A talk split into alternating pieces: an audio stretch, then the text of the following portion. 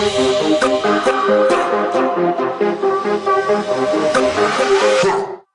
Muchas gracias por estar pendiente de este podcast. Somos inmigrantes, cortesía del abogado Bernal, el experto en inmigración.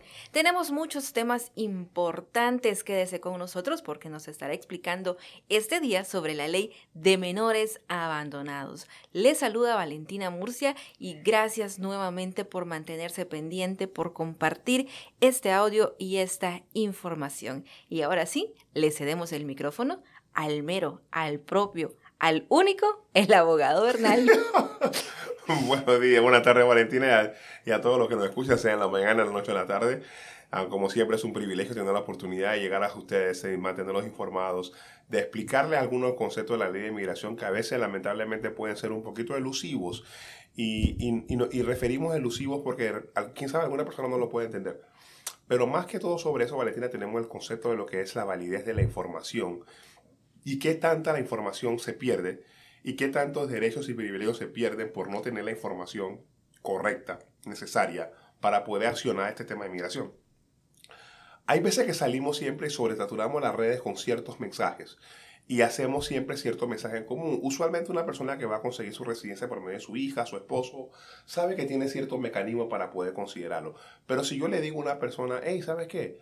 ¿Tu hijo tiene cuántos años? Tiene 16 años. Y el papá no, el papá está en México, está en El Salvador. ¿Tú sabes que ese niño puede arreglar una residencia? Se me queda mirando como si le estuviera dando la locación del Santo Grial. Y sabemos que hay un cierto nivel de decir, wow, pero ¿cómo es eso, verdad? Sin embargo, cientos de personas que gracias a nuestro trabajo son residentes el día de hoy y que muchos son ciudadanos americanos dicen lo contrario. Este es un muy buen beneficio que le da la ley de inmigración a jóvenes que se encuentran dentro de los Estados Unidos. Los requisitos son los siguientes encontrarse dentro de los Estados Unidos, tener menos de 18 años o ser menor de edad en el estado en el que se encuentran estos jóvenes al momento en el cual se le pide a las autoridades familiares que lo declaren abandonado. 3. Vivir, disculpen, vivir sin el papá o sin la mamá. Esos son los requisitos que se requieren para que una persona pueda obtener ese beneficio. Y te manifiesto lo siguiente. Vamos a definirlo de la forma como lo define la ley. Si hay un menor dentro del país si hay un menor dentro del país y ese menor ha sido abandonado, maltratado o no atendido por uno o por ambos padres, él tiene derecho a una residencia permanente dentro de los Estados Unidos. Vamos a analizar cada concepto. Menor de edad. Se va a hacer menor de edad de acuerdo en el estado en que se vive. Por ejemplo, en el estado de Mississippi, donde no creo que vamos a conseguir ninguna orden de familia, si es menor de edad que tiene 19 años. Si hay un menor de edad y vive en Mississippi y tiene menos de 19 años, se califica. Si es en el estado de Texas, ese menor tiene que ser menos de 18 años porque la ley considera, la ley estatal considera que él es mayor de edad después de los 18 años y por lo tanto no puede suscribirse a este beneficio. Encontrarse dentro de los Estados Unidos. No importa cómo él entró. Si está viniendo en una caravana de inmigrantes actualmente, si entró con su madre y entró con su padre o con un tío, con una tía o con quien sea, es importa que se encuentre dentro de los Estados Unidos y que esté sujeto a la jurisdicción o a la autoridad del condado al que se le está pidiendo la, la orden de familia. Que se encuentre abandonado, maltratado o desatendido, aunque sea por un padre no se tiene que referirse a un caso extremo, Valentina. No estamos hablando de que llevaron al niño y lo llevaron al, departamento de policía, que lo llevaron al departamento de bomberos, que le dieron una puso y la abandonaron enfrente de una institución. No, simplemente ejemplo simple. El papá se quedó en Honduras, la mamá está en El Salvador, vive con sus nietos, con sus abuelos, vive con sus hermanos, está viviendo sin uno de los dos padres. Solo se requiere esa configuración para tener la oportunidad de calificar por eso. Así que, nuevamente, encontrarse dentro de los Estados Unidos, ser menor de 18 años y está viviendo sin uno o ambos de los padres. No importa en qué estatus esté ese joven, si está pidiendo asilo ante la Corte de Inmigración, si está pidiendo algún caso de una otra forma, si es beneficiario de una petición del, del papá o la mamá, no importa. Simplemente que se encuentre dentro del país es lo único que se requiere para que se pueda acoger ese beneficio. Abogado, qué importante es que usted nos explique esta ley, especialmente en estos momentos donde estamos viendo tantos niños que están llegando a la frontera sur de los Estados Unidos y es un verdadero drama, abogado, ver a esos niños y uno se pregunta qué clase de vida están teniendo en sus países que sus padres han decidido arriesgarlos a que crucen el desierto, el río o la forma en la que sea, pero tener la esperanza de, de que van a poder estar mejor que tal vez en sus países, porque hay que decirlo, estos niños provienen de países tan pobres, tan violentos, tan llenos de dificultades. Miren, ah, yo pienso que al momento de, analizar las decisiones de un padre, uno tiene que tener los zapatos de él para entrar a determinar cuál fue la mejor decisión. Hace unos años yo leí el libro que se llamaba El viaje de Enrique y era el libro que transcribía la historia de un niño, esos niños inmigrantes que se vinieron mucho a los Estados Unidos en la búsqueda de una madre principalmente, que se habían venido aquí a los Estados Unidos. Estos jóvenes por lo general muchos traían una sensación de rechazo por parte de sus padres, ¿verdad? Y lo que nos tenemos que preguntar para ponerse de forma clara es, como padre, ¿qué es preferible? ¿Quedarnos con nuestros hijos y verlos morirlos de hambre? ¿O, o salir del país, escapar y buscar una forma de cómo ayudarlo con la esperanza de poderlo reunificarse con él en el futuro. Y es una decisión que como padre es muy difícil. También la decisión de permitirle que traigan a sus hijos en ese trasillo que sabemos que es peligroso, ¿verdad? Y me acuerdo de la parte personal que nos ha pasado y que me ha tocado vivir. En 1989 nació mi sobrina mayor, um, que se encuentra en Panamá. Y mi hermano se vino para los Estados Unidos en 1989, unos meses después que ella naciera. Y cuando él salió, él siempre salió del país con la esperanza de que ella iba a regresar a los Estados Unidos, que él se la iba a poder traer a, a los Estados Unidos con él, o tener la oportunidad de regresar a Panamá y verla. Tristemente pasaron cerca de 20 años cuando él tuvo la oportunidad de nuevamente ver a su hija, desde bebé hasta ese momento. Y hay un sentimiento, hay una, hay una relación, hay un abrazo que se perdió, hubieron cumpleaños que no asistieron, no habían FaceTime, a pesar de que FaceTime o las cámaras no lo mismo, ese sentimiento existía. Ah, mi hermano sí trató de que mi sobrina llegara a los Estados Unidos en algún momento y, la única por forma que se le puede criticar sus acciones es estando en los zapatos de él y decirse o pensarse, experimentar cómo se sentía en ese momento en el cual él tuvo que abandonar su patria a a los Estados Unidos. Lamentablemente para muchos inmigrantes, Valentina, la inmigración no es una opción, es una necesidad, es una obligación que raya inclusive con el mismo concepto de la vida en sí mismo o, o, la expectativa de que sus hijos puedan tener un futuro. Y a veces los padres tomamos una decisión que puede ser buena, puede ser mala, pero la hacemos con amor y independientemente de que no sé si yo estando en la situación de alguna de estas personas, yo tomaría la decisión de dejar a mis hijos o pedirles que lo trajeran en ese, en ese camino, ¿verdad? Es una decisión difícil, pero se encuentran aquí. Esos niños vienen. Hay 19 mil niños en la frontera actualmente de los Estados Unidos. Esos 19 mil niños, de una forma u otra, tienen algún tipo de derecho migratorio. Una vez se encuentran presentes en el país este derecho migratorio es mucho mejor que el otro. Y ya que estamos hablando de esta misma crisis que se está dando en la frontera sur valentina, lo podemos hablar también del caso de los asilos. Muchos se vienen a los Estados Unidos, padres principalmente, activan este procedimiento de asilo y ellos creen que eso es todo lo que se necesita. Ya la hice, estoy en Estados Unidos ya, estoy trabajando, me compré unas zapatillas nuevas, hey, tengo un carro. Y ellos piensan, lamentablemente, que ya se encuentran bien lamentablemente hay muchos que se, en ese piensa que se está yendo bien, se pierden en una situación en la que pueden estar mejor. Yo llego a la oficina y diariamente veo personas que están en Estados Unidos que dicen, ¿cuándo entraste? Oh, entré en el 2016, oh, tenías 15 años, ahora tienes 21. No fuiste a nada, no es que no tengo corte todavía. Tampoco califica para lo de menor abandonado. Entonces queremos instar a todos los que están escuchando este podcast que también lo compartan porque lo que estamos informando aquí el día de hoy les puede llegar a un niño que tenga 17 años y que no sabía que podía conseguir ese residente permanente simplemente porque no estaba viviendo sin uno de los padres. Y el término real es abandono, maltrato, desatención, pero principalmente abandono. Pero abandono implica una palabra fuerte y muchas veces nosotros los hispanos no queremos emplearla porque no sabemos darle una forma que sea un poquito más discreta, pero esa es la palabra, se encuentra viviendo sin uno de los padres dentro de los Estados Unidos. Abogado, veía yo a estos niños y decía yo, bueno, ese niño, esa niña, podría haber sido yo también intentando salir del Salvador, o podría haber sido usted, o, o, alguno de mis compañeros de trabajo, mis tíos, mis hermanos, mis padres en esa busca de esperanza, en esa busca de una vida mejor, sacrificando muchas cosas. Pero para todas aquellas personas que nos están escuchando, también es importante decirles que es muy fácil a veces criticar o juzgar la situación que tienen esos niños hay que pensar que como sea, viviendo en Estados Unidos, las circunstancias de nuestra vida son totalmente diferentes la a lo de que nuestros se hijos vive. son totalmente diferentes. O sea, es una situación en la cual nosotros vemos a nuestros hijos y, y bueno, aquí me estaba diciendo una de las recepcionistas un día que no me pusiera sensible, porque cada vez que me acordaba de la anécdota del queso cuando estaba creciendo me, me sensibilizaba un poco. Pero eso es tal vez una experiencia que nuestros hijos nunca van Exacto. a tener. Es más, te lo estaba comentando de que la primera vez que yo sentí que había logrado algo en la vida, no vamos a decir ni una otra cosa que había logrado algo en la vida, fue hace unos cuantos, creo que fue un, aproximadamente un año cuando mi hija me pidió un queso. Y me dice, papá, quiero queso. Y le abro la nevera. Y wow, había queso en la nevera. Se le podía ofrecer un queso, ¿verdad? Y por un momento me acordé de mi infancia en Calle 7, en Colombia, y me acordaba de que en esos tiempos no había simplemente la más había agua en el refrigerador, parecía un océano. Y- y- y- y cambia.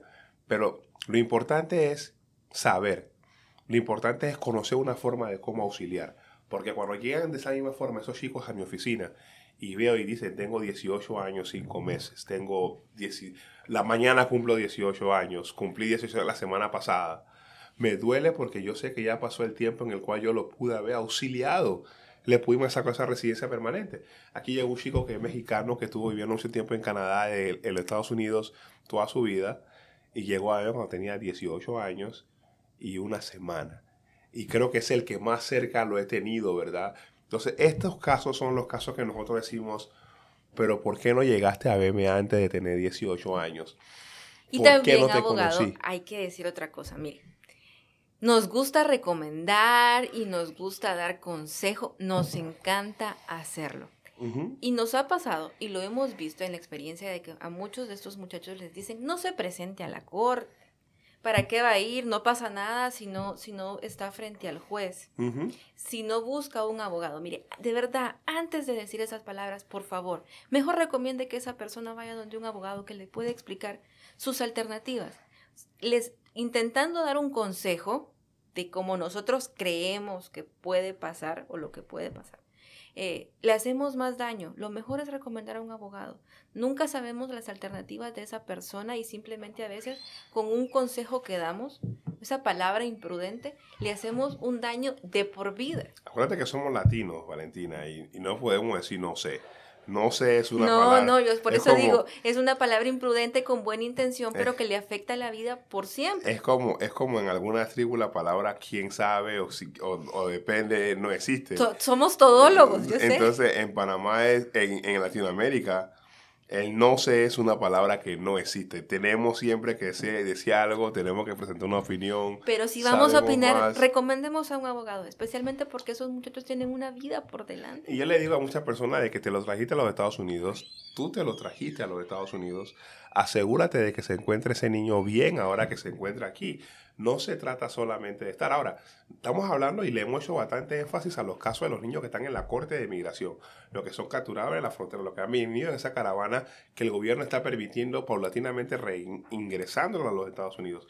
Pero también aquí hay cualquier cantidad de niños, de jóvenes, que están en la escuela estudiando, que tienen aspiraciones de entrar al ejército, al National Guard, a la reserva, y que tienen menos de 18 años, y que no tienen una residencia permanente porque no se encuentran, y no se encuentran viviendo con el papá o la mamá.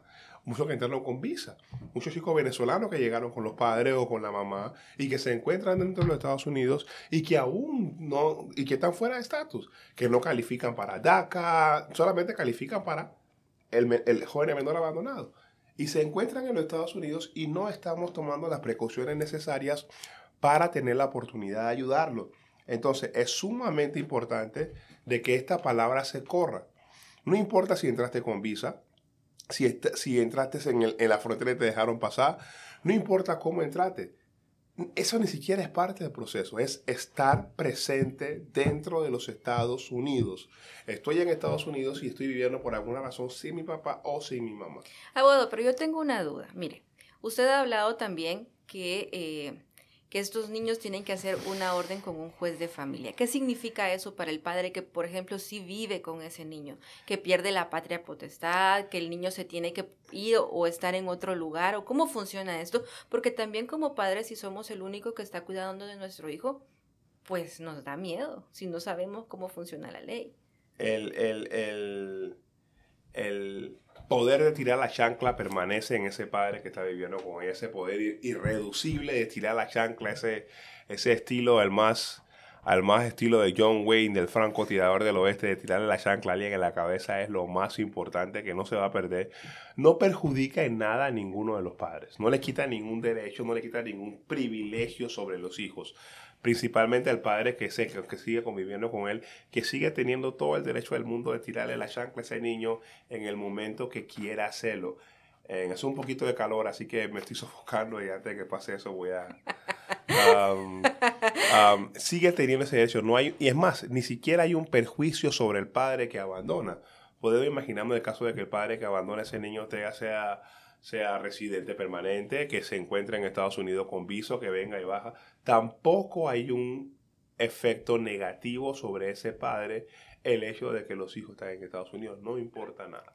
Abogado, ¿qué pasa, por ejemplo, si ese menor ya es padre? Porque hay que decirlo, a veces eh, los menores de edad también ya tienen sus propios hijos. Bueno, si no hay ningún matrimonio, si sigue estando soltero, yo me acuerdo que el primer caso que atendí era una chica que tenía, tenía 22 años. Eso eran en los días buenos de esta ley, en los cuales conseguíamos la orden de familia antes de que tuvieran 21 años.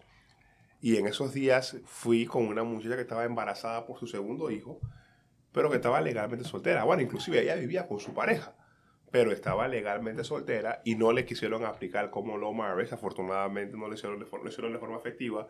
Y hoy es día de residente, quién sabe sea ciudadana americana en estas alturas. Pero sí se puede. No importa que esté casado, solo lo que importa es que no esté casado. Puede tener hijos, pero mientras que no esté casado, estaría perfectamente bien, Valentina.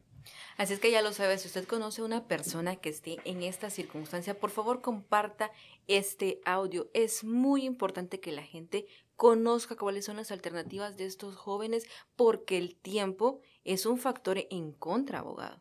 Exactamente. Exactamente, y es muy importante que todos sepamos de que este privilegio se pierde cuando esta persona no lo ejerce antes de los 18 años.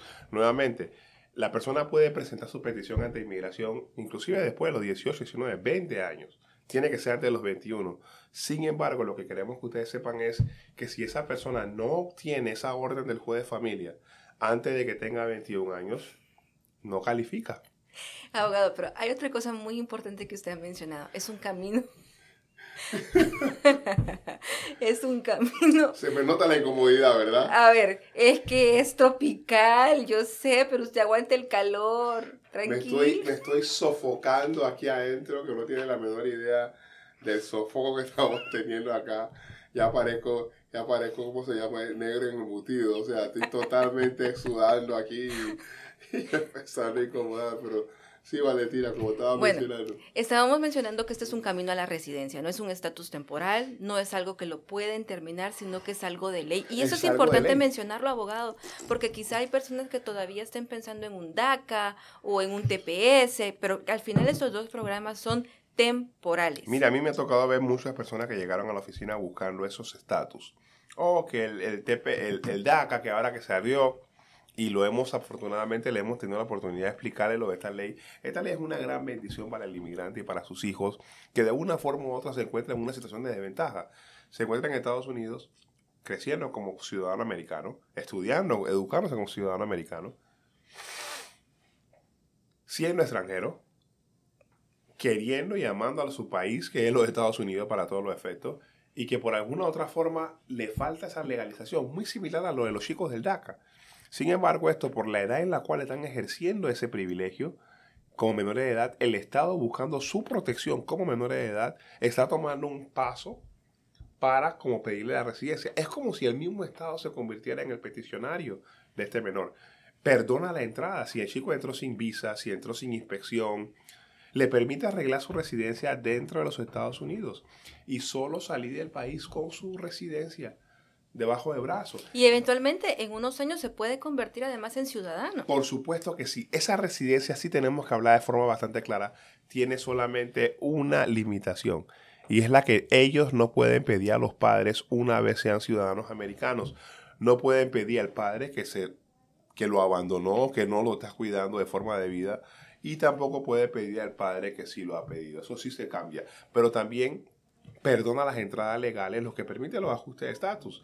Y también permite ciertos niveles de compromiso a lo que es la Corte de Inmigración, en lo cual se le mantienen esos casos abiertos, en especial a esos niños que están en la frontera, se le mantienen abiertos antes de que se le puedan, se puedan apagar, se puedan terminar, terminar ese estatus.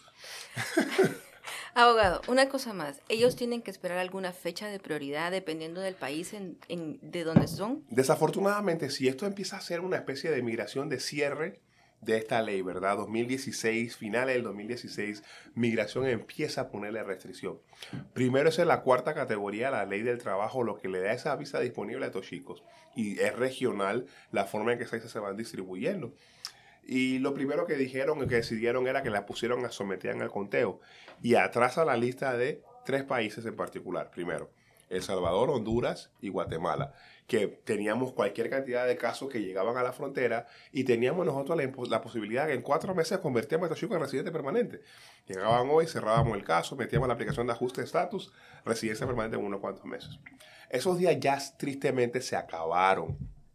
Ahora le empezaron a, primero le empezaron a contar Después empezaron a decir, bueno, pues si esta es la corte de Dallas y este es Dallas County y en el estado de Texas una persona es menor de edad a los 18 años, ¿cómo un juez de familia declara a este menor abandonado por su padre cuando ya según su ley él tiene 19, 20, 20 años porque él es mayor de edad de acuerdo a la ley del estado? Así que eso también puso otro, otro, otra barrera en la ley y hemos tenido que irla navegando, buscando forma de cómo solventar los obstáculos que se nos han presentado a nivel de la ley y hasta ahora nos encontramos en una situación en la cual los cambios se han, se han de repente ralentizado, no han habido tantos cambios de tanta velocidad y hemos logrado mantener cierto nivel de consistencia en la aprobación de esas peticiones. Hemos tenido muy buenos casos en los cuales hemos tenido que, que meterle pericia, como diríamos en Minatal Panamá, hemos tenido que meterle talento para poderlo resolver. Hemos tenido conversaciones bastante difíciles con altos oficiales de migración en el estado, en los cuales uno me acuerdo una conversación como si fuera el día de ayer, me llama y me dice, ¿usted cree que yo me voy a simplemente a doblar de espaldas y a decirle que diga que llegaron a los Estados Unidos que son menores a la manera de conseguir la residencia? Y le tuve que responder, lo siento, son una que lo decide, es la ley. Y el caso se me, me lo negó en el principio en la corte. Tuvimos que meterle maña y teoría a la situación, maniobrarlo de forma objetiva y le pudimos sacar la petición, la aprobación a la joven para que pudiera tener su residencia. No siempre es fácil, pero yo creo que si fuera fácil todo el mundo lo estuviera haciendo y, y me gusta pensar que la razón que es difícil y lo que lo hace emocionante que lo estamos haciendo nosotros y lo estamos haciendo con ese cariño natural que tenemos hacia nuestra gente, el que nosotros como inmigrantes queremos tener, ¿verdad?